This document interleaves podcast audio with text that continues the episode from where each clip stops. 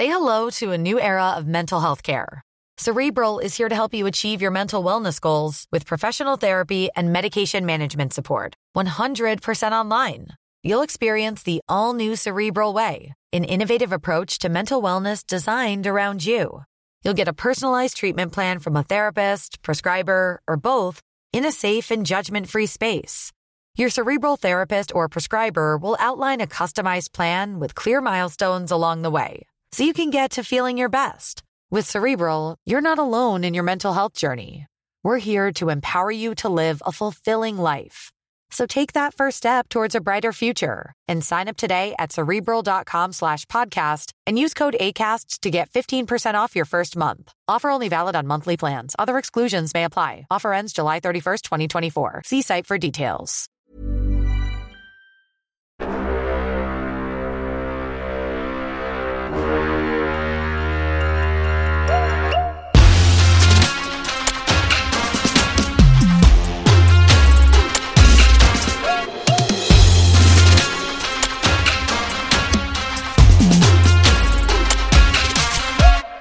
Bonjour à toutes et tous et bienvenue dans le Collimateur, le podcast de l'Institut de recherche stratégique de l'école militaire, l'IRSEM, consacré aux questions de défense et aux conflits armés.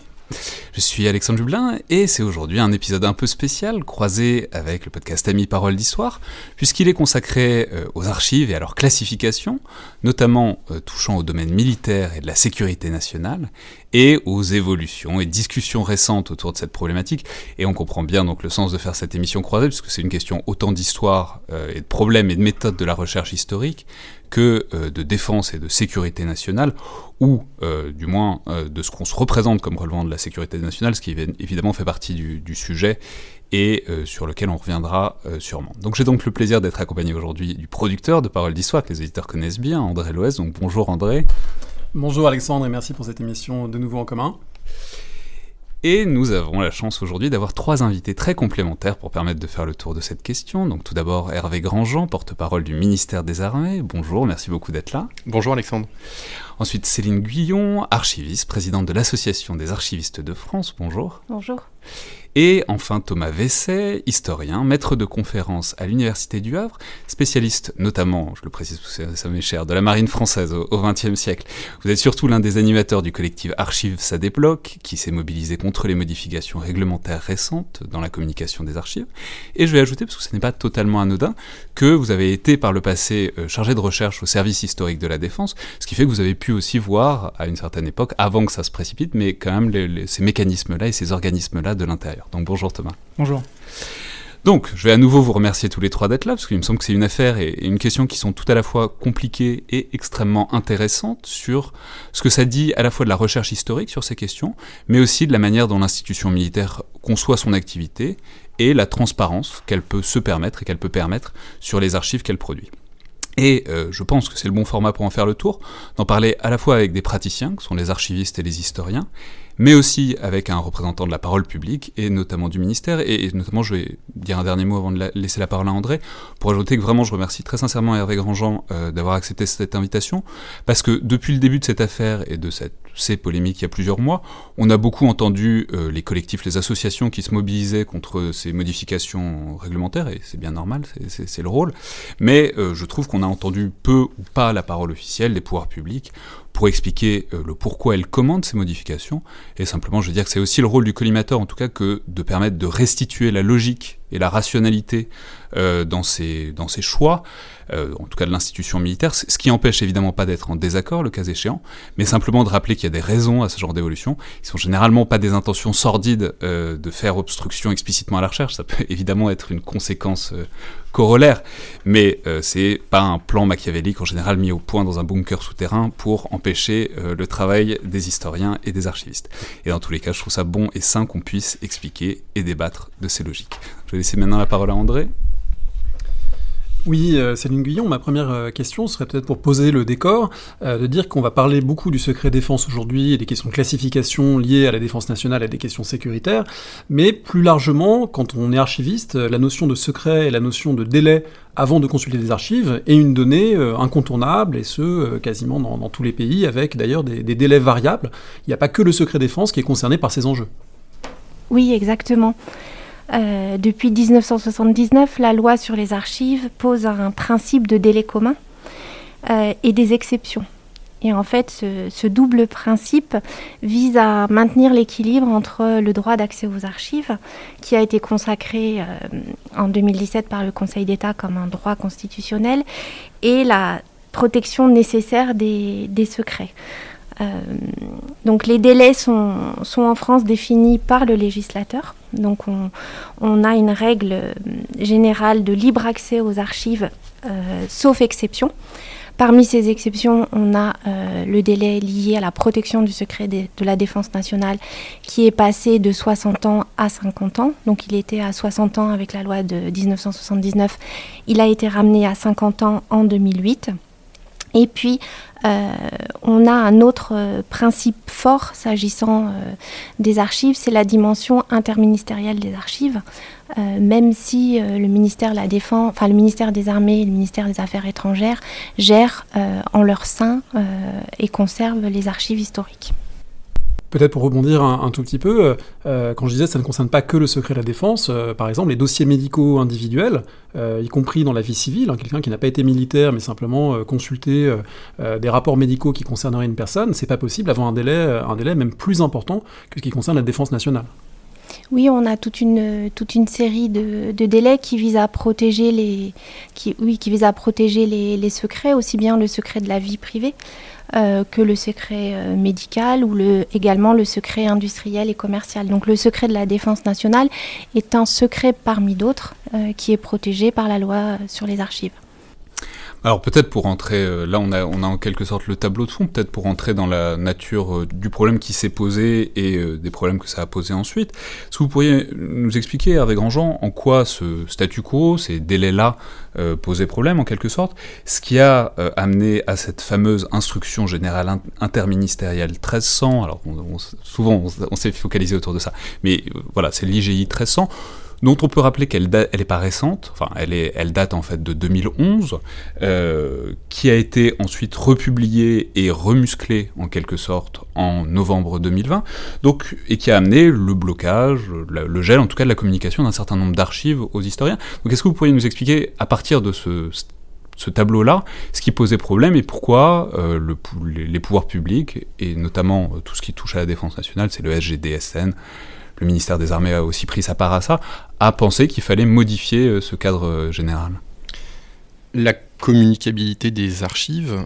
euh, elle est en fait régie par deux textes. Le premier texte, qui est le Code du patrimoine, dont, vous avez parlé, de 2008, et qui donne effectivement un délai de 50 ans, au-delà duquel les archives ayant trait à la défense nationale pourraient être communiquées. Et un deuxième texte, le Code pénal, dont les modalités euh, d'application euh, sont transcrites dans une instruction euh, interministérielle qui s'appelle l'IJ 1300 que vous venez de, mentionner. Et le code pénal, alors je, voudrais lire juste son article 413.9, c'est un peu technique, mais c'est de là que finalement vient tout, tout, le nœud et la raison pour laquelle il y a eu ce débat ensuite sur la question de la communicabilité des archives.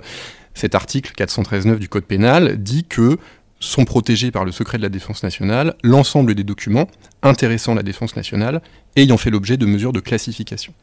Donc autrement dit, un document, s'il a été classifié, quand bien même il a plus de 50 ans, il n'est pas automatiquement déclassifiable. En tout cas, c'est l'interprétation que nous en avons eue, nous l'État, et par la voix du SGDSN, qui nous a demandé de finalement respecter euh, complètement ces deux textes, et ce qui a amené à là où, entre, je termine juste ce point, entre 2011 et 2020, là où effectivement il y avait peut-être un, accès plus facile, plus fluide à des archives, à un resserrement euh, des contraintes qu'on ne nie absolument pas, et pour une raison qui n'était pas une raison de bloquer euh, l'accès à la recherche historique qu'on défend, qui était euh, une raison de protéger à la fois euh, les gens du service historique de la défense, à la fois ceux qui peuvent consulter les archives, parce que avoir accès à des informations classifiées qui ne sont pas déclassifiées, eh bien c'est un délit, c'est le délit de compromission, et c'est lourdement puni. Donc c'était vraiment dans un objectif de protéger les personnes. Alors je vais peut-être laisser la parole à Thomas Vesset, mais simplement plus pour rebondir là-dessus, c'est-à-dire à la fois en même temps, depuis combien de temps est-ce que ça existe dans le code pénal et pourquoi en quelque sorte cette zone grise qui a donc existé euh, pendant un certain temps, on l'a compris, depuis 2011 au moins, et euh, pourquoi, pourquoi en être sorti? Je, Juste je redonne la parole à Hervé Grandjean pour savoir pourquoi on a voulu fermer cette chose-là à ce moment-là, alors que ça paraissait pas poser des problèmes incommensurables dans l'absolu, dans le fonctionnement normal de la recherche et des services d'archives. Ça, pouvait évidemment, du point de vue euh, des archivistes, ne pas poser de problème, puisque c'était une mesure plutôt libérale, une mesure coutumière plutôt libérale de donner accès à des archives qui avaient été plutôt plus, de 50 ans. Mais dans les faits, ça posait un problème vis-à-vis du code pénal, et donc, sans rentrer dans tous ces détails-là, il pouvait y avoir des personnes qui étaient inquiétées par le fait d'avoir communiqué des informations qu'elles n'auraient pas dû communiquer. Donc vraiment dans cet objectif de rasséréner euh, et de rassurer juridiquement à la fois les gens qui travaillent sur ces archives et à la fois ceux qui sont amenés à la communiquer, eh bien oui, il y a une consigne euh, d'application stricte de euh, l'IJ 1300 qui elle-même, je le rappelle, découle du code pénal qui est une loi. Thomas Vesset, on vous a vu euh, hocher la tête euh, pendant qu'Harry Grandjean expliquait tout cela. On va sans doute revenir sur les questions de droit et les interprétations du droit, euh, évidemment. avant ça, est-ce que vous pouvez peut-être nous dire un mot des conséquences concrètes hein, du durcissement que tout le monde ici constate hein? On ne débat pas du fait qu'il y ait eu un durcissement, on débat des raisons et de la légitimité, et même peut-être de la légalité de ce durcissement. C'est un débat qui est engagé. concrètement, pour les chercheurs, dont vous êtes ici un peu un, un porte-parole, qu'est-ce que ça représente en termes de modification de votre travail? Alors c'était une modification très importante, puisqu'en fait, l'application, enfin la, nouvelle application de l'IGI a commencé le, 1er janvier 2020. Et en fait, pour faire très simple, des, archives qui étaient communiquées jusqu'au la veille des vacances de Noël, donc le 23 décembre 2019, eh bien n'étaient plus communiquées au retour des vacances de Noël, donc le, 4 janvier, euh, et ce qui a posé des problèmes à la fois, donc bah, bien évidemment pour les, étudiants qui étaient inscrits, euh, notamment les étudiants en master, euh, parce qu'en fait ils ont un délai de préparation de leur master qui est très très court et donc ils sont retrouvés complètement bloqués par, par cette situation, même les, étudiants et les étudiantes qui sont en thèse également, puisque demander une dérogation c'est un processus qui est une déclassification est un processus qui est extrêmement lent, et donc ça a de fait en fait bloqué toutes les, toutes les recherches qui étaient en cours, ça a également eu comme conséquence de, bloquer des, enfin, de, ne pas lancer certaines recherches. Moi, je vois par exemple euh, l'année dernière, la même période, quand j'ai des étudiants qui venaient, qui venaient me voir pour bah, parler de leur sujet de master, bah, je déconseillais de travailler sur la Seconde Guerre mondiale parce qu'ils allaient de fait en fait se retrouver face à des archives euh, qui n'étaient plus communiquées, euh, alors même que c'est là où on a des accords avec le, parole du ministère des Armées, nous on considère que le, code du patrimoine est très très clair sur l'articulation avec le, avec le code pénal. Céline Guillaume, je vois avoir, envie de rebondir. Je voulais simplement préciser euh, qu'avant 2011, euh, les IGI ne traitaient pas de l'accès aux archives classées secret défense versées dans les services d'archives et ne traitaient pas de la procédure de déclassification. Euh, le nouveau code, en fait, il me semble que tout le nœud vient du nouveau code pénal en 1994 qui donne une définition formelle euh, du secret défense, c'est-à-dire euh, un document qui porte formellement la marque secret défense. Et Guy Bréban, en 1996, dans son rapport sur les archives en France, soulignait déjà euh, cette, cette, question et cet enjeu de l'accès aux archives secret défense en se demandant si la définition euh, du secret défense porté par la loi sur les archives était compatible avec cette nouvelle définition formelle du secret défense. En fait, ce qui se passe, c'est qu'on a deux approches différentes de l'accès aux archives. Euh, du côté du secret défense, on a une approche au document. Du côté du Code du patrimoine, on a une approche au fond, à un ensemble de documents. Côté secret défense, on, évoque euh, les autorités émettrices des documents. Côté Code du patrimoine, on évoque les services producteurs des documents. Alors vous verrez, je vais l'illustrer par quelques chiffres. Ces deux notions sont, sont différentes. Et puis surtout, euh, côté code pénal ou secret défense, on a cette approche formelle, alors que côté code du patrimoine, on a une approche par la nature des documents et la nature de la sensibilité des informations portées par les documents. Ça veut dire qu'en quelque sorte, dans le code du patrimoine, on, on on vérifie quand même ce qu'il y a dedans, on se contente pas du tampon, alors que de l'autre côté, euh, côté code pénal, euh, code de la défense, dès qu'il y a le tampon, c'est la fin de la discussion. Exactement, alors que côté code du patrimoine, on va évaluer au moment de la demande de communication l'atteinte euh, susceptible d'être portée au secret de la défense nationale. Et donc en fait, on a comme deux incompatibilités dans l'approche du, secret défense qui existe finalement depuis 1994 et euh, qui sont devenus visibles euh, en 2020, mais qui étaient déjà connus parce que quand vous regardez les comptes rendus du CIAF, le Comité interministériel des archives de France, cette question-là, elle est abordée dès 2015.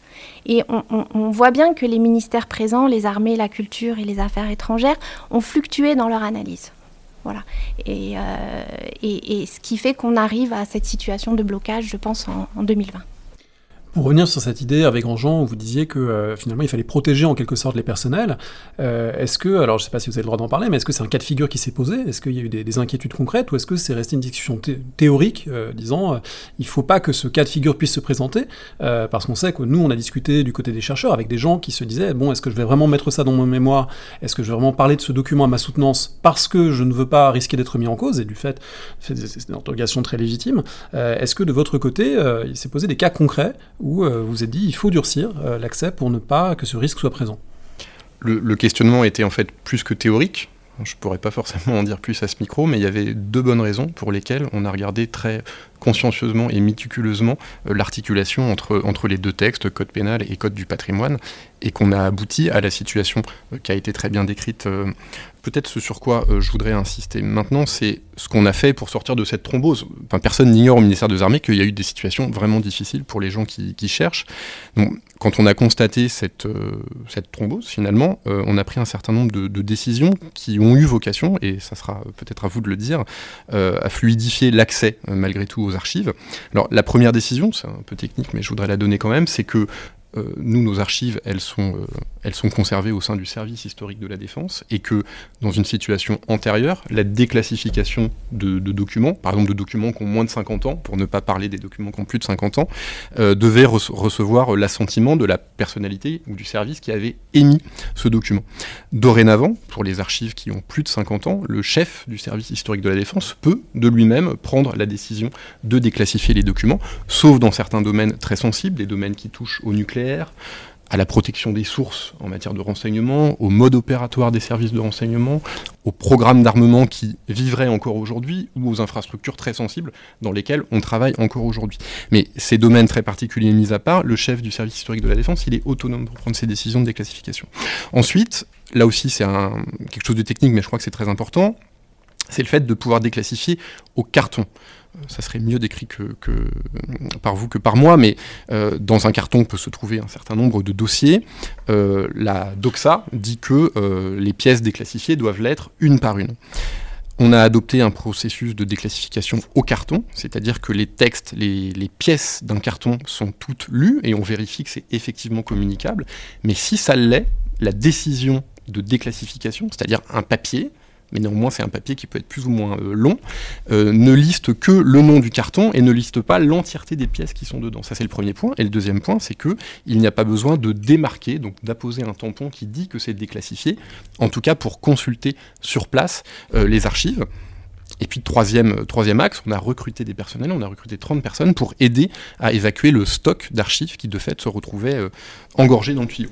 Ouais, mais là je pense que c'est peut-être intéressant justement de, le voir du point de vue euh, très concret, parce que, alors d'une part, la, le, la, déclassification en carton, on pourrait aussi éventuellement le prendre dans l'autre sens, c'est-à-dire de dire à partir du moment, si à partir du moment où il y a un papier qui pose problème dans le carton, on peut pas le déclassifier. Ça peut limiter aussi euh, en inverse. Mais d'une manière générale, c'est aussi euh, c'est aussi intéressant de le voir du côté pratique, c'est-à-dire dans les services, dans les archives, dans les fonds d'archives, etc. Enfin, je veux dire, euh, des archives défense, il y, en a un paquet, quoi. les si, si, si, si on part, c'est-à-dire si on part du postulat inverse, qu'il faut les déclassifier au lieu de dire que on restreint dans un cas exceptionnel, ça veut dire qu'il faut passer toutes les archives défense en revue pour les déclassifier je suis pas sûr euh, qu'on le voit de notre vivant, quoi. Enfin, je veux dire, même avec 30 personnes de plus, ça va demander du boulot. Je sais pas, Céline Guillon Oui, moi je voulais simplement euh, faire un pas de côté, euh, puisque vous avez évoqué ici des mesures de simplification adoptées notamment au service historique de la défense, pour rappeler que des archives classées secret défense, on en trouve aussi dans les fonds des archives nationales et que euh, les, archives, euh, les archives nationales euh, ne bénéficient pas aujourd'hui des mesures de simplification qui ont été évoquées, c'est-à-dire qu'elles doivent continuer à, à saisir systématiquement les autorités émettrices. Et puis surtout, il y a une grande différence entre les archives nationales et le service historique de la défense. C'est qu'aux archives nationales, les documents secrets défense sont éparpillés euh, dans, de multiples, dans de multiples cartons d'archives et que euh, les documents secrets défense ne sont pas forcément identifiés par les, les, services producteurs au moment du versement. Donc on a quand même deux situations différentes, le SHD euh, et les, les, archives nationales. et donc il y a aussi la question de l'homogénéisation euh, des, des, mesures actuelles et des, nouvelles mesures finalement qui vont découler du, de la modification du Code du patrimoine qui est annoncée.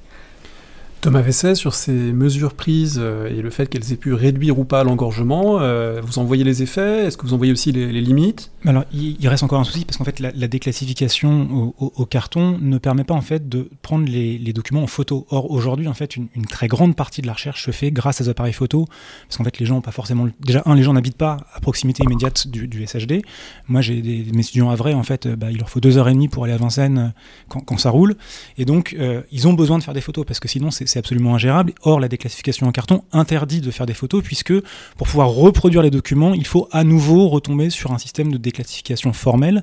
Et donc, en fait, les mesures, euh, certes, elles, permettent, enfin, ça permet de, désengorger légèrement, mais c'est vraiment, euh, vraiment euh, très très peu par rapport au problème qui reste et ce problème majeur de, la question des, des photos. Peut-être pour, donner des, chiffres, euh, ce dont on parle là, c'est-à-dire des documents classifiés qui sont essentiellement sur la période de 1940-1970, on en a un peu plus de 660 000. Euh, depuis le début de... Pardon, c'est pas, pas des documents, c'est des cartons. Alors, ça fait 660 000 fois la, taille du carton, c'est-à-dire que ça, fait des kilomètres et ça fait des, enfin, des dizaines, voire des centaines de kilomètres. Tantôt carton, tantôt dossier, euh, c'est ce que j'ai compris, mais euh, sans doute la plupart, du temps des, la plupart du temps des cartons. Sur ces 660 000, 33 000 ont déjà été euh, déclassifiés, donc le travail d'appurement du stock, je dirais, il a commencé. Et depuis la, en tout cas l'embauche des 30 personnes et la simplification des procédures, on traite à peu près 10 cartons par homme et par jour ce qui est quand même un rythme assez staccanoviste. Euh, certes, ça mettra du temps pour apurer ce stock, mais en tout cas, il y a des, mesures euh, résolues qui ont été prises. Alors, il y a un autre point que je voulais soulever euh, sur cette question, en dehors du fait que ces recrutements, on connaît tous les, conditions des services publics, on se dit parfois que des emplois publics seraient mieux attribués à des tâches plus gratifiantes que simplement l'examen de carton, qui, suivant d'autres dispositions législatives, pourrait être facilité, mais bon, c'est une, parenthèse. ces documents dits secret défense posent parfois la question de la nature même de la classification. Si je me trompe pas, le terme même secret défense apparaît dans un décret de 1981, mais je, serais peut-être corrigé sur ce point. Euh, en tout cas, à l'époque de la guerre d'Algérie, par exemple, hein, ce qui fait partie des gros chantiers sur lesquels il est beaucoup plus compliqué qu'avant de travailler, donc euh, entre 1954 et 1962, il peut y avoir des documents qui sont aujourd'hui considérés comme relevant du secret de la défense nationale, mais qui n'étaient pas forcément classifiés comme tels, tout simplement parce que cette classification, en tant que telle, n'existait pas. Alors, qu'est-ce qui explique le fait qu'aujourd'hui, ça soit versé du côté euh, du secret et de l'inaccessible? En fait, la, la enfin, je ne suis pas une spécialiste du, secret défense, hein, mais la première IGI date de 1952. Donc avant 52, il n'y avait pas de, définition et de partage au sein des administrations euh, des différents niveaux de, marques. Donc ce qui, ce qui interroge aussi sur euh, le choix qui a été fait avec la, révision de l'IGI, là en novembre euh, de l'année dernière, de déclassifier tous les documents postérieurs à 1934. Donc c'est vrai qu'entre 1934 et 1952... Donc de déclassifier, c'est-à-dire qu'il faut déclassifier désormais tous les documents euh, tamponnés alors pas forcément secret défense, mais tamponner quelque chose d'un peu sévère euh, après 1934. Donc on voit la zone grise de sur les sur la période 34-52 qu'est-ce qui, qu'est-ce que rétrospectivement on projette comme étant du secret défense et qu'est-ce qu'on fait pas quoi? Avec. Euh, et comment, alors comment ça se fait ou ça se fait pas concrètement depuis? Oui, c'est effectivement, c'est qu'en fait, le, on, a projeté en fait des catégories qui ont été définies à partir de 1952 sur des documents qui effectivement portaient des, coups de tampon, mais coups de tampon en fait qui n'avaient absolument pas du tout la, même valeur qu'ils ont acquis à partir de 1952. Ce qui fait qu'en fait, et en plus, il n'y a aucune pratique unifiée. Donc c'est-à-dire que vous pouvez trouver en fonction des administrations, même par exemple au sein même de ce qui va devenir par la suite le ministère des Armées, mais à l'époque il y a trois ministères différents euh, la guerre, la marine et, l'armée de l'air. En fait, chacun a son propre système, donc pas forcément les mêmes tampons. Euh, chacun va considérer les d'une façon différente. Donc en fait, on se retrouve avec des pratiques qui sont, enfin, qui n'ont absolument aucune unité et par, les, par lesquels en fait on a effectivement rétrospectivement projeté en fait bah, voilà une définition qui s'est progressivement cristallisée à partir de 1952. Peut-être pour à titre personnel, je suis évidemment pas un spécialiste de ces, de, ces questions, même si je les ai travaillées avant de venir parler aujourd'hui, mais chacun peut comprendre que s'agissant par, par exemple des infrastructures de l'île longue, qui ont dû être conçues dans les années 60. Donc on est Donc l'île longue, rappelons, c'est la base de sous-marins, euh, c'est la, la, maison des SNLE. C'est la maison des SNLE en, presqu'île de Crozon, euh, un peu au sud de Brest. Et donc, base toujours opérationnelle aujourd'hui, quand bien même les plans auraient plus de 50 ans, ça paraît logique qu'il ne soit pas librement communicable et qu'il y ait euh, une sorte de vérification malgré tout euh, que ces plans peuvent être versés à l'étude des uns ou des autres. Donc ça ne paraît pas choquant que si on parle d'infrastructures sensibles, si on parle de technologie d'armement, je prends un exemple, mais par exemple un, un autodirecteur de missile, ce qui permet à un missile d'accrocher une cible plutôt qu'une autre, si aujourd'hui encore c'est la même technologie que celle qui a été utilisée il y a 50 ans, c'est pas ce que je dis, mais c'est une. Si c'était le cas, si c'était le cas, on comprend qu'on n'a pas envie de donner à des compétiteurs ou à des adversaires un avantage stratégique. Non, mais alors ça pose une question qui est très intéressante. C'est comment est-ce qu'on imagine euh, que ça pourrait fonctionner? C'est-à-dire, on comprend bien que, euh, on en reparlera, mais l'institution militaire a un certain nombre de motifs, ou plutôt a une absence de motivation, souvent à déclassifier euh, des documents. Il n'y a pas vraiment de raison, si ce n'est un sens de l'intérêt public supérieur, qui est très réel, mais enfin, je veux dire, au quotidien, c'est pas forcément ce qui prend, ce qui, ce qui prend beaucoup de temps. et en même temps, on comprend très bien aussi que on n'a pas forcément envie de donner, de déclassifier tous les documents du programme nucléaire français à n'importe quel détenteur de carte du SHD. Ça, on peut très bien l'entendre. Mais est-ce qu'on imagine, par exemple, un système de commission? Est-ce qu'on imagine un système euh, de négociation, de discussion? Comment est-ce qu'on pourrait imaginer un système qui ne soit pas seulement le coup de butoir de la hmm. durée légale et qui en même temps permette d'ouvrir la discussion euh, avec les praticiens bah, avec on est justement, du coup, on a compris qu'il y avait euh, une ambiguïté, euh, à tout le moins, entre le code du patrimoine et le code pénal. C'est un peu la raison de, notre échange aujourd'hui.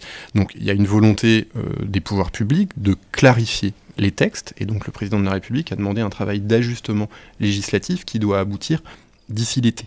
Et donc de cela ressortira une référence claire à laquelle euh, on se réfère donc en matière de communicabilité euh, des archives. on devrait sortir de l'ambiguïté à ce, à ce moment-là.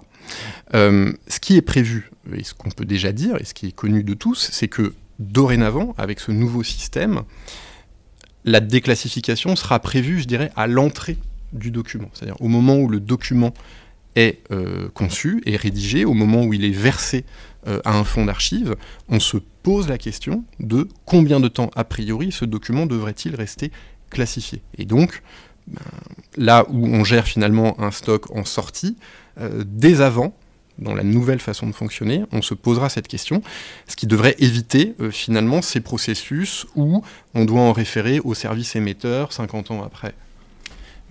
Thomas Essay. Je voudrais quand même revenir deux secondes sur la loi de 2008 parce qu'en fait c'est une loi qui ont fait pas mal de mauvais procès en ce moment. Euh, c'est une loi qui est quand même très protectrice du secret de la défense nationale euh, puisque par exemple elle a quand même prévu de rendre entre guillemets nativement incommunicable tout ce qui permet euh, de, de concevoir, de fabriquer, d'utiliser ou de localiser des armes par exemple nucléaires, des armes biologiques, des armes chimiques.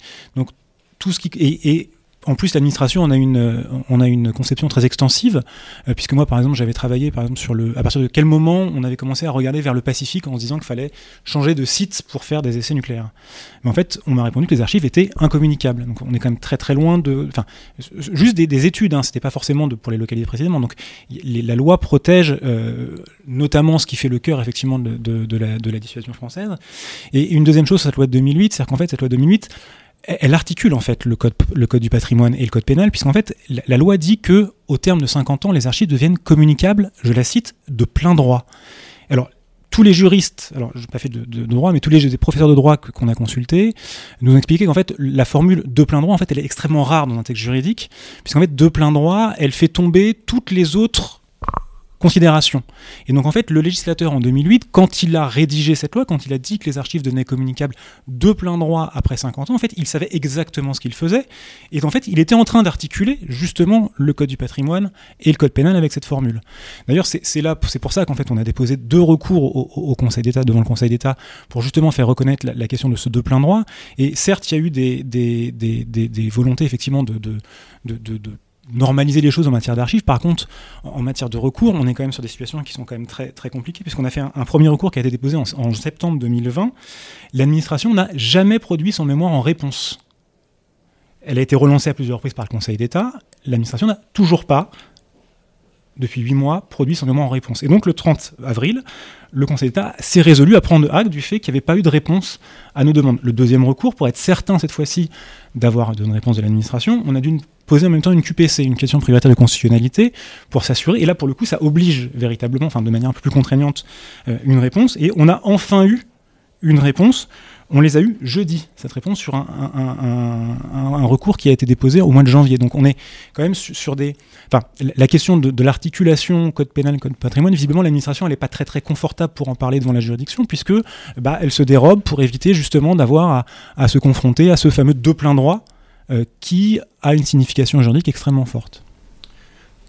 Hervé Grandjean Peut-être ce qu'on pourrait dire, parce que c'est très concret pour les, chercheurs que vous êtes, c'est qu'aujourd'hui, entre le moment où une demande est émise pour accéder à une archive euh, déclassifiable au carton, par exemple, et le moment où on peut aller en salle de lecture la voir, le délai, il est de trois semaines.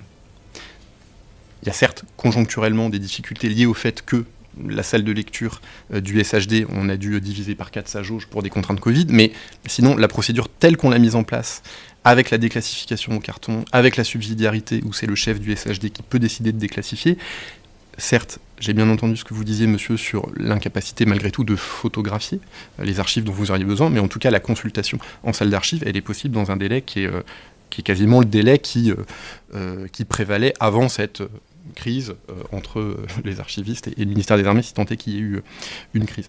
Après, peut-être un autre exemple, j'ai parlé tout à l'heure des infrastructures de l'île longue. Pour tout ce qui est source de renseignement, c'est-à-dire des personnes qui auraient pu collaborer avec des services de renseignement pour mener ensuite des opérations. cette libre communicabilité au terme du Code du patrimoine, là aussi c'est 50 ans. Bon, si la personne vit toujours aujourd'hui, a-t-elle vraiment envie qu'on divulgue son nom? C'est pas une évidence. Donc on, peut comprendre quand même, je voudrais revenir sur la logique de il y a un coup près au-delà des 50 ans et on regarde si oui ou non c'est communicable, euh, ça paraît parfois frapper malgré tout au coin du bon sens. Thomas Lessé sur la question de du secret, en fait, c'est pas un délai de 50 ans, c'est un délai de 100 ans. Hein. Alors, pour les armes de destruction massive, c'est jamais Oui, mais pour la sécurité des personnes, c'est 100 ans. Mmh. C'est pas 50 ans. Donc, ce qui laisse quand même. Enfin, la question de la sécurité. un délai de 100 ans ça, laisse quand même. Euh, ça, permet de voir venir. Hein, je veux non, mais alors, ce que Parce que là, pour le coup, 100 ans, pour, pour, donner un exemple, hein, ça, ça, remettrait en cause la question de, source de, de, 1921. Les gens qui étaient sources en 1921, en, termes de sécurité, ils, restent, risquent plus grand chose, en fait, puisqu'en fait, ils sont morts. Alors, justement, j'aimerais. Est-ce qu'on pourrait. Euh, en quelque sorte décentrer la chose et voir ce qui se fait euh, notamment ailleurs, c'est-à-dire notamment dans les autres pays? Pourquoi? Parce que ça, ça, permettra aussi, je pense, de sortir d'un certain nombre de mauvais procès. Alors il se trouve que tout ça s'est tombé en plein rapport du clerc euh, sur le Rwanda, en plein polémique, enfin mission sur, euh, sur euh, l'histoire de la guerre d'Algérie, etc. Donc on voit bien comment la conjonction de ces deux choses peut faire quelque chose d'assez inconfortable. De, on a l'impression que l'État, l'armée française, cherche à cacher des choses. c'est peut-être malheureux et, fortuit, mais c'est comme ça. Est-ce que, si on regarde par exemple les pays voisins, mais aussi par exemple les États-Unis, qui sont dans des situations sans doute assez comparables, puisqu'ils ont aussi intervenu dans le monde euh, dans la deuxième moitié du XXe siècle. Est-ce qu'on peut voir ce qui se fait et du coup ce qui est éventuellement, le cas échéant, raisonnable euh, d'attendre de l'administration française? Céline Guyon, c'est forcément euh, vous la meilleure spécialiste de ça. L'exercice de, la comparaison internationale n'est pas évident puisque le droit des archives s'inscrit aussi dans les systèmes de droit des différents pays. Alors il y a eu euh, plusieurs euh, études comparative réalisée notamment dans les années 90 au moment de la, de la révision, de la préparation de la révision de la loi de 1979. Et donc s'agissant des, des, pays européens, en fait, tous les pays européens, à l'exception du, Vatican, ont abandonné la date barrière. C'est-à-dire qu'en France, avant la loi de 79, il y avait une date barrière. On disait les documents antérieurs à 1920 sont librement communicables. Et puis voilà, c'était une date euh, glissante. Donc tous les pays européens ont, adapté ont adopté ce, principe que j'évoquais euh, d'un délai de droit commun et d'exception.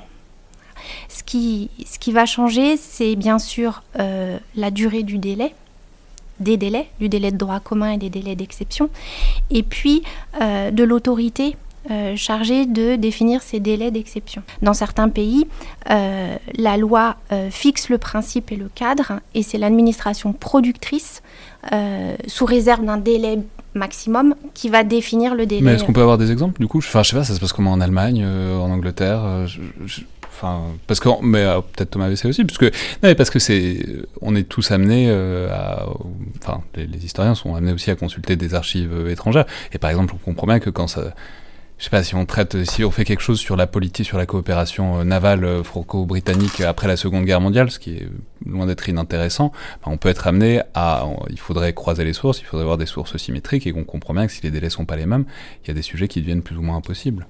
Ou alors, on va consulter à l'étranger des archives qui ne sont pas accessibles en France, puisque on sait bien que les documents euh, circulent entre administrations. Ça a permis de, faire des grands ouvrages d'histoire. Euh, la frange de Vichy, Paxton, euh, qui a été fait par ces archives étrangères, pour justement revenir, parce qu'à l'époque, c'était avant la loi de 79. Euh, Hervé Grandjean, je ne sais pas si vous voulez. Non, j'ai pas une étude extensive sur la façon dont les systèmes d'archives, en tout cas pour la défense, fonctionnent à l'étranger.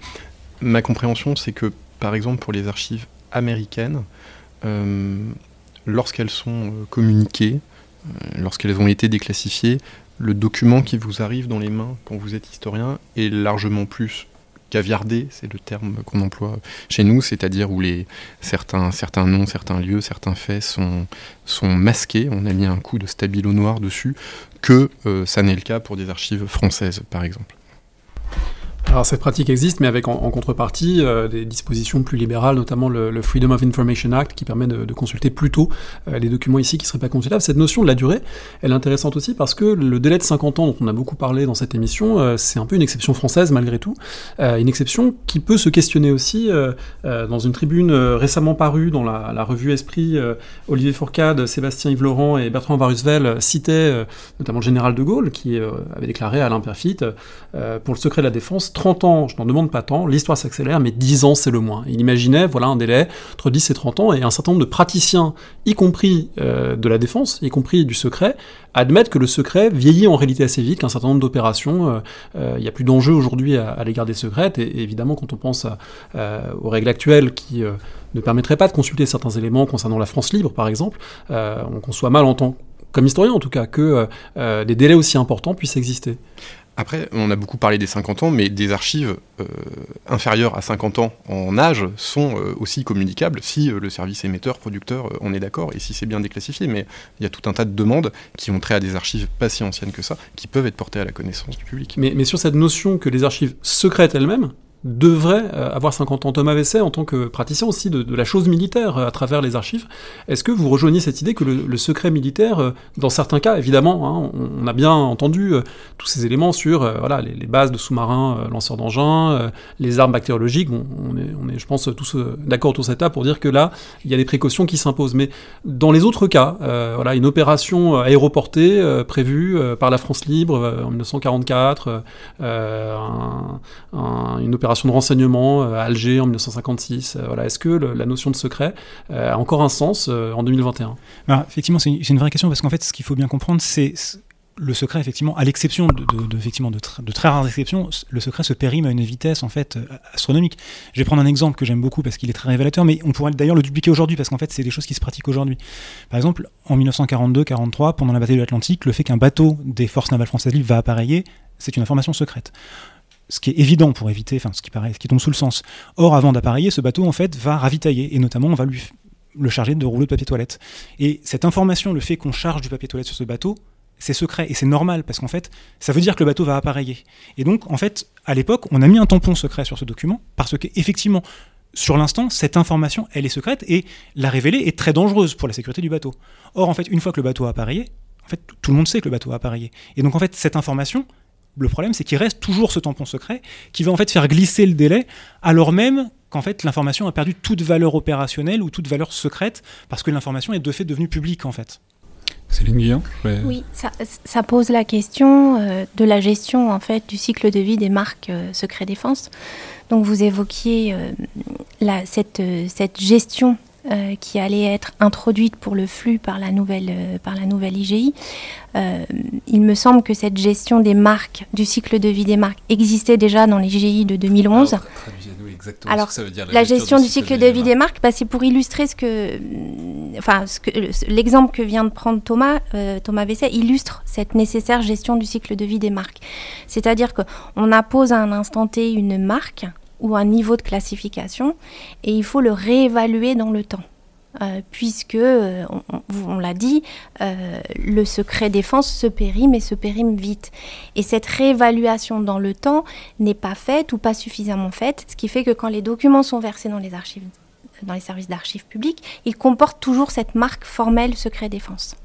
Donc il y, a, tout un travail euh, de, ça, nécessite aussi euh, pour l'administration de gérer sur le long terme ces archives et non pas simplement ponctuellement au moment où on appose le tampon secret défense. Oui, mais alors on, va reparler, je pense, de la classification et des logiques de classification, mais ça veut dire quoi? Ça veut dire qu'on rajouterait ce travail-là aux gens qui classifient de devoir, à 5 ans, 10 ans, revoir tous les papiers qu'ils ont sortis pour, euh, pour dire si c'est toujours... Enfin, je veux dire, on voit bien que ça, ça, ça alourdirait aussi leur travail si en plus ils doivent regérer tout leur stock de ce qu'ils ont émis.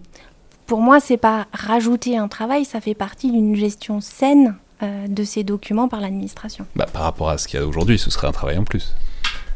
Est-ce que, euh, si on se place dans une logique vertueuse, ça n'aboutirait pas à un surcroît de travail, mais à une réflexion préalable au coup de tampon, qui ferait qu'on classifierait moins ou on classifierait différemment? Est-ce que classifier différemment, euh, Hervé Grandjean, est aussi une piste euh, à laquelle on peut réfléchir du côté des services émetteurs, producteurs de documents?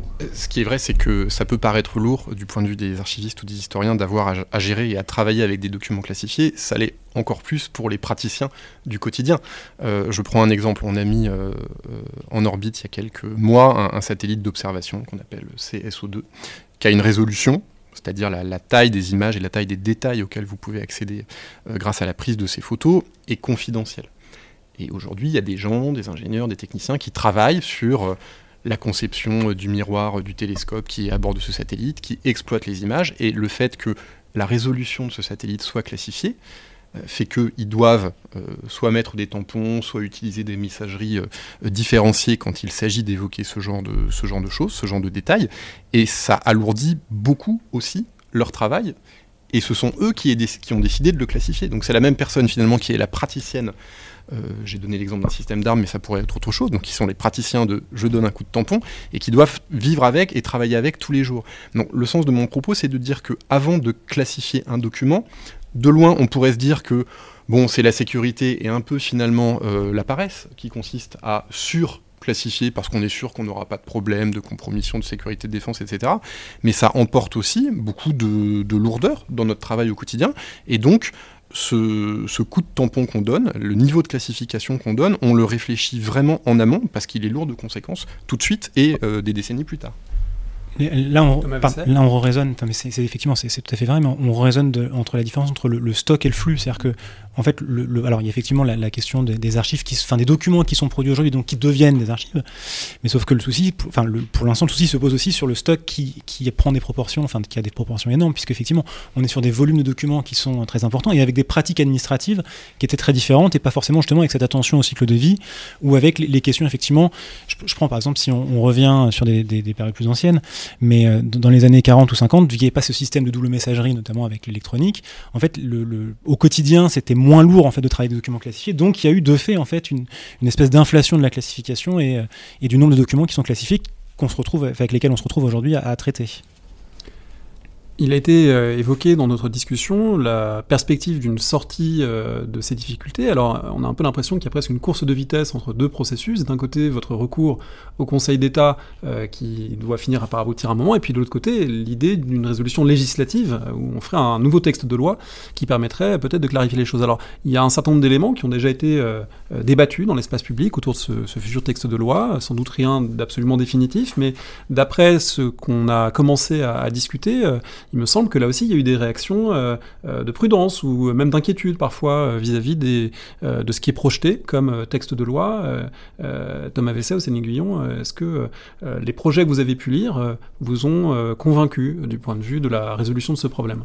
Alors, on, a vu deux projets. En fait, le premier projet, c'est celui qui a entraîné la réaction qui a conduit à la, tribune dans le JDD et au dépôt d'une porte étroite devant le Conseil d'État. Euh, en fait, c'est la, toute première version de cet ajustement, enfin du travail d'ajustement législatif que, qu'Emmanuel Macron appelait de ses voeux. Et en fait, ça posait plein de soucis. Donc voilà, le, texte de toute façon a été abandonné.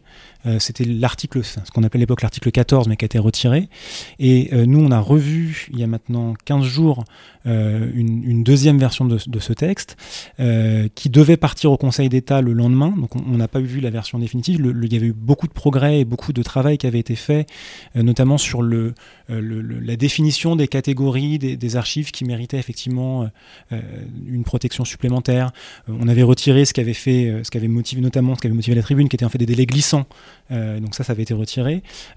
on ne sait pas exactement ce qu'il reste encore des soucis. Alors il y a deux points notamment qui avaient qui, avait, avait soulevé des observations, notamment justement sur la sécurité des personnes dont on parlait tout à l'heure, puisqu'en fait, dans, la version que nous on a vue, euh, il ne faisait plus mention, il ne faisait plus état que les documents euh, avaient dû, enfin, devaient être à l'époque classifiés. Euh, donc on ne sait pas si c'est le texte qui a été soumis au Conseil d'État ou pas. Théoriquement, mais alors là, je vais parler sous le contrôle, tout votre contrôle. D'après ce qu'on a compris, c'est que le texte devrait être présenté via une lettre rectificative en Conseil des ministres ce mercredi. Euh, et, donc, on, aurait d'ici peu euh, une, euh, une, version plus précise de, de, des questions des archives. Ah oui, Grand-Jean, je ne sais pas dans, quelle mesure vous pouvez nous dire ce qui. Ce qui... Ne vous inquiétez pas, ce sera diffusé que mardi prochain au plus tôt. Il n'y a pas. L'objectif, le président l'avait dit, c'était d'aboutir ce travail législatif pour l'été. Donc ensuite, dans le, parcours législatif d'un texte de loi, il y a effectivement une présentation au Conseil des ministres, ensuite une promulgation formelle, etc. L'objectif, c'est l'été et effectivement une présentation au Conseil des ministres euh, incessamment avec un, véhicule législatif pour porter ces modifications, qui est la loi, la loi renseignement. Peut-être euh, préciser que donc ce, texte va venir modifier euh, les, délais euh, et le régime d'accès aux, archives. Donc c'est l'article L213.2 du, Code du patrimoine. Donc euh, dans, la, dans la version, euh, parce qu'il y a eu en fait une, des réunions de concertation organisées par les, enfin, sous l'égide du ministère de la Culture avec le ministère des Armées et les trois associations, notamment porteuses des, des, recours évoqués. donc il est, il est confirmé dans ce texte, enfin en tout cas dans la version qui nous a été présentée, euh, de la déclassification euh, automatique sans marquage à l'issue du délai de 50 ans.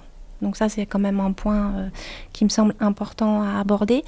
en contrepartie, on va dire, il, y a l'ajout de délais, enfin de catégories de documents qui sont dérogatoires au délai de 50 ans. C'est-à-dire qu'il y a certaines catégories de documents euh, qui ne seront pas librement communicables après 50 ans. Et, ce qui change, alors là c'est encore un élément technique mais qui a toute son importance, c'est la manière euh, de calculer la fin du délai. C'est-à-dire que jusqu'à présent, dans la loi de 2008, les délais sont calculés à partir d'un élément objectif qui est la date du document. Euh, et donc pour ces catégories dérogatoires, le délai sera calculé à compter d'un événement postérieure, vous l'évoquiez, hein, la fin d'affectation euh, d'un bâtiment par exemple, euh, ce qui peut entraîner des délais glissants et donc un document qui relève du secret défense pourrait ne pas être communiqué pendant 100 ans, 150 ans. Et là, tout l'enjeu, c'est de, s'assurer que cette fin d'affectation ou fin d'usage est une information publique, c'est-à-dire connue des citoyens. Pour garantir cet équilibre entre le enfin entre droit d'accès et protection du secret. Alors c'est des discussions qui donnent envie de consulter nous-mêmes les archives des services qui ont discuté de tout ça, mais ce sera dans, un certain temps sans doute.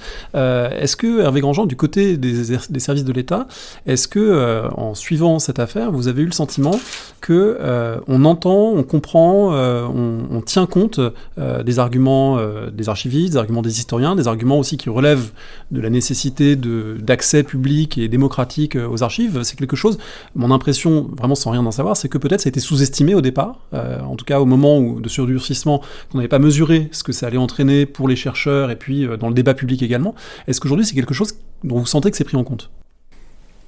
Je trouve qu'on constate que c'est pris en compte, puisque euh, le texte de loi dont on parlait à l'instant, il a été concerté avec les historiens, avec les archivistes, et que la version définitive sera très certainement peu éloignée de celle qui a été présentée par, par Madame à l'instant.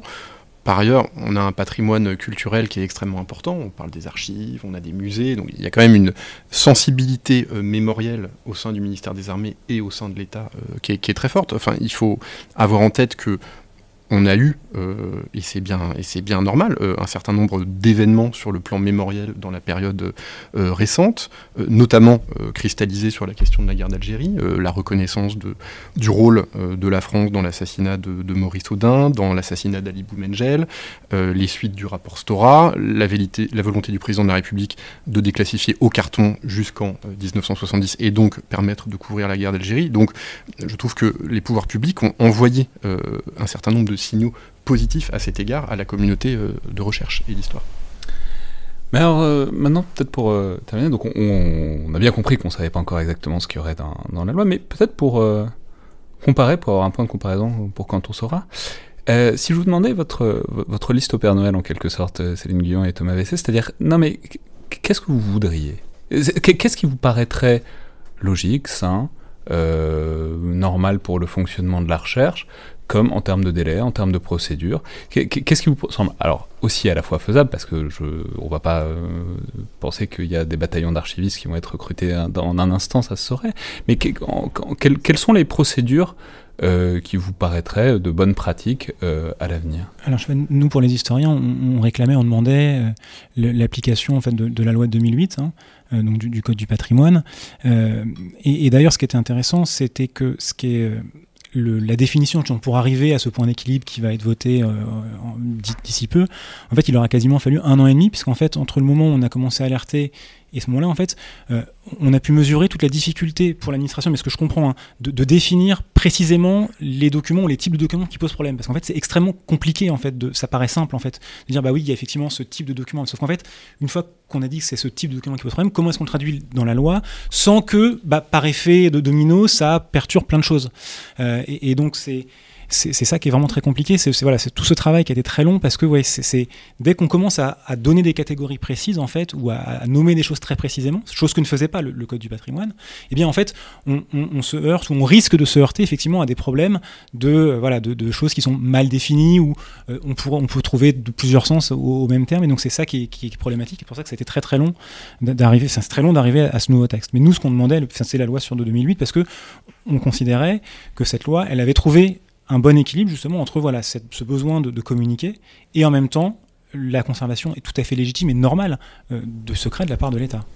Céline Guillaume, même chose, euh, dans l'idéal, retour au statu quo ante, enfin qui n'a pas duré longtemps, puisqu'il a duré que trois ans, euh, on l'aura compris, entre, entre 2008 et la première IGI 1300. Mais quoi, ce serait l'application de, de, ce, de la, réapplication de, de, cette loi de 2008 Moi, il me semble que la, situation de blocage qu'on évoque euh, souligne une méconnaissance de la pratique archivistique et de la gestion euh, des archives dans les, services publics euh, d'archives. Donc, il me semblerait essentiel que les nouvelles dispositions introduites par, la réforme soient applicables au quotidien dans les services d'archives par les archivistes.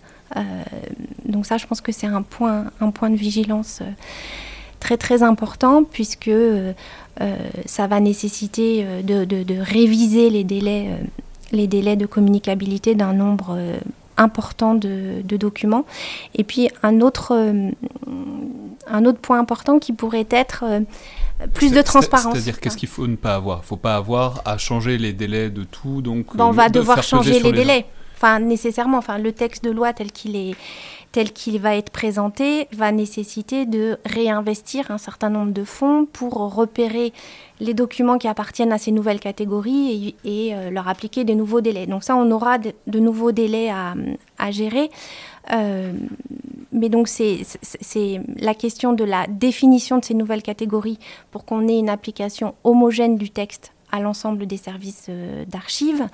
Et puis peut-être qu'on pourrait militer pour plus de transparence de l'administration euh, dans ces décisions de refus de communication ou de refus de déclassification. Et je pense que ça contribuerait aussi euh, à une forme de jurisprudence du, droit des archives et à une application peut-être plus uniforme. Euh, parce que appliquer un délai de, de communication, c'est pas quelque chose qu'on applique du tac au tac. vous voyez, il y a une évaluation euh, et donc cette évaluation, si elle pouvait être mieux partagée et si on avait comme ça une, une sorte de, de, base de connaissances, euh, de recensement de tous les refus de communication avec les justifications, ça me semblerait une mesure euh, de transparence tout à fait bénéfique.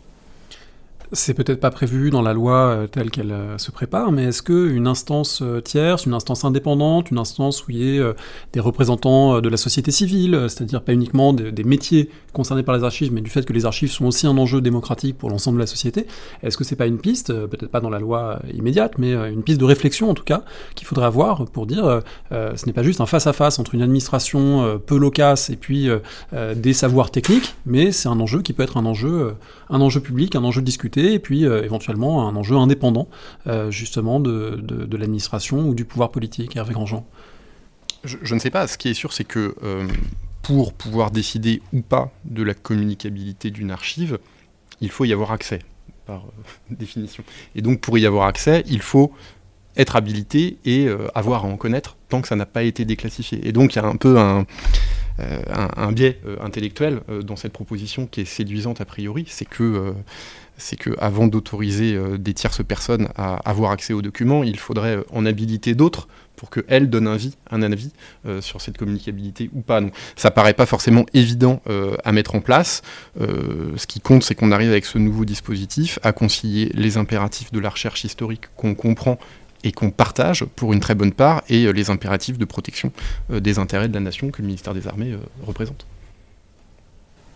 Sur la, la, commission que vous évoquez, c'est une des préconisations du rapport euh, du clerc. Euh, d'un défenseur euh, des droits. le rapport du rappelons le rapport récent sur le, le, génocide rwandais. Exactement. donc avec une proposition d'un défenseur, enfin à l'image du défenseur des droits, d'un défenseur des droits des citoyens en matière d'accès aux archives. Ce qui est intéressant, je trouve, dans, dans, le débat qui, a lieu là depuis, janvier 2020, c'est qu'on, et encore plus aujourd'hui que le texte va être présenté au, au Parlement, euh, c'est qu'on a un dépassement euh, du champ strictement historique de la question des archives euh, et que c'est la question citoyenne de l'accès aux archives qui est posée et la question des libertés publiques voilà, moi je trouve ça c'est quelque chose de, d'important à, souligner, cette question euh, démocratique de l'accès aux archives. Très bien, bah, merci beaucoup donc à tous les trois, merci aussi André d'avoir permis, disons, d'exposer les, les, problèmes à la fois très euh, juridique et très euh, non mais très théorique et très philosophique et en même temps très concret qui se pose parce que c'est des étudiants, c'est des chercheurs aussi euh, que ça que ça impacte au quotidien, des archivistes aussi évidemment. Et je suis vraiment très heureux qu'on ait pu le faire, je crois pour la première fois euh, ce dialogue euh, sur, sur cette question entre les praticiens de, la recherche et les pouvoirs publics euh, qui en définissent le cadre. C'était donc le Collimateur, le podcast de l'Institut de recherche stratégique de l'école militaire. Je vous rappelle que vous pouvez nous faire part de vos remarques et commentaires par mail ou sur les réseaux sociaux de l'IRSEM, par les différents outils aussi d'Apple Podcast ou de SoundCloud qui sont toujours lus et appréciés. Merci à toutes et tous et à la prochaine fois. Merci beaucoup. Merci.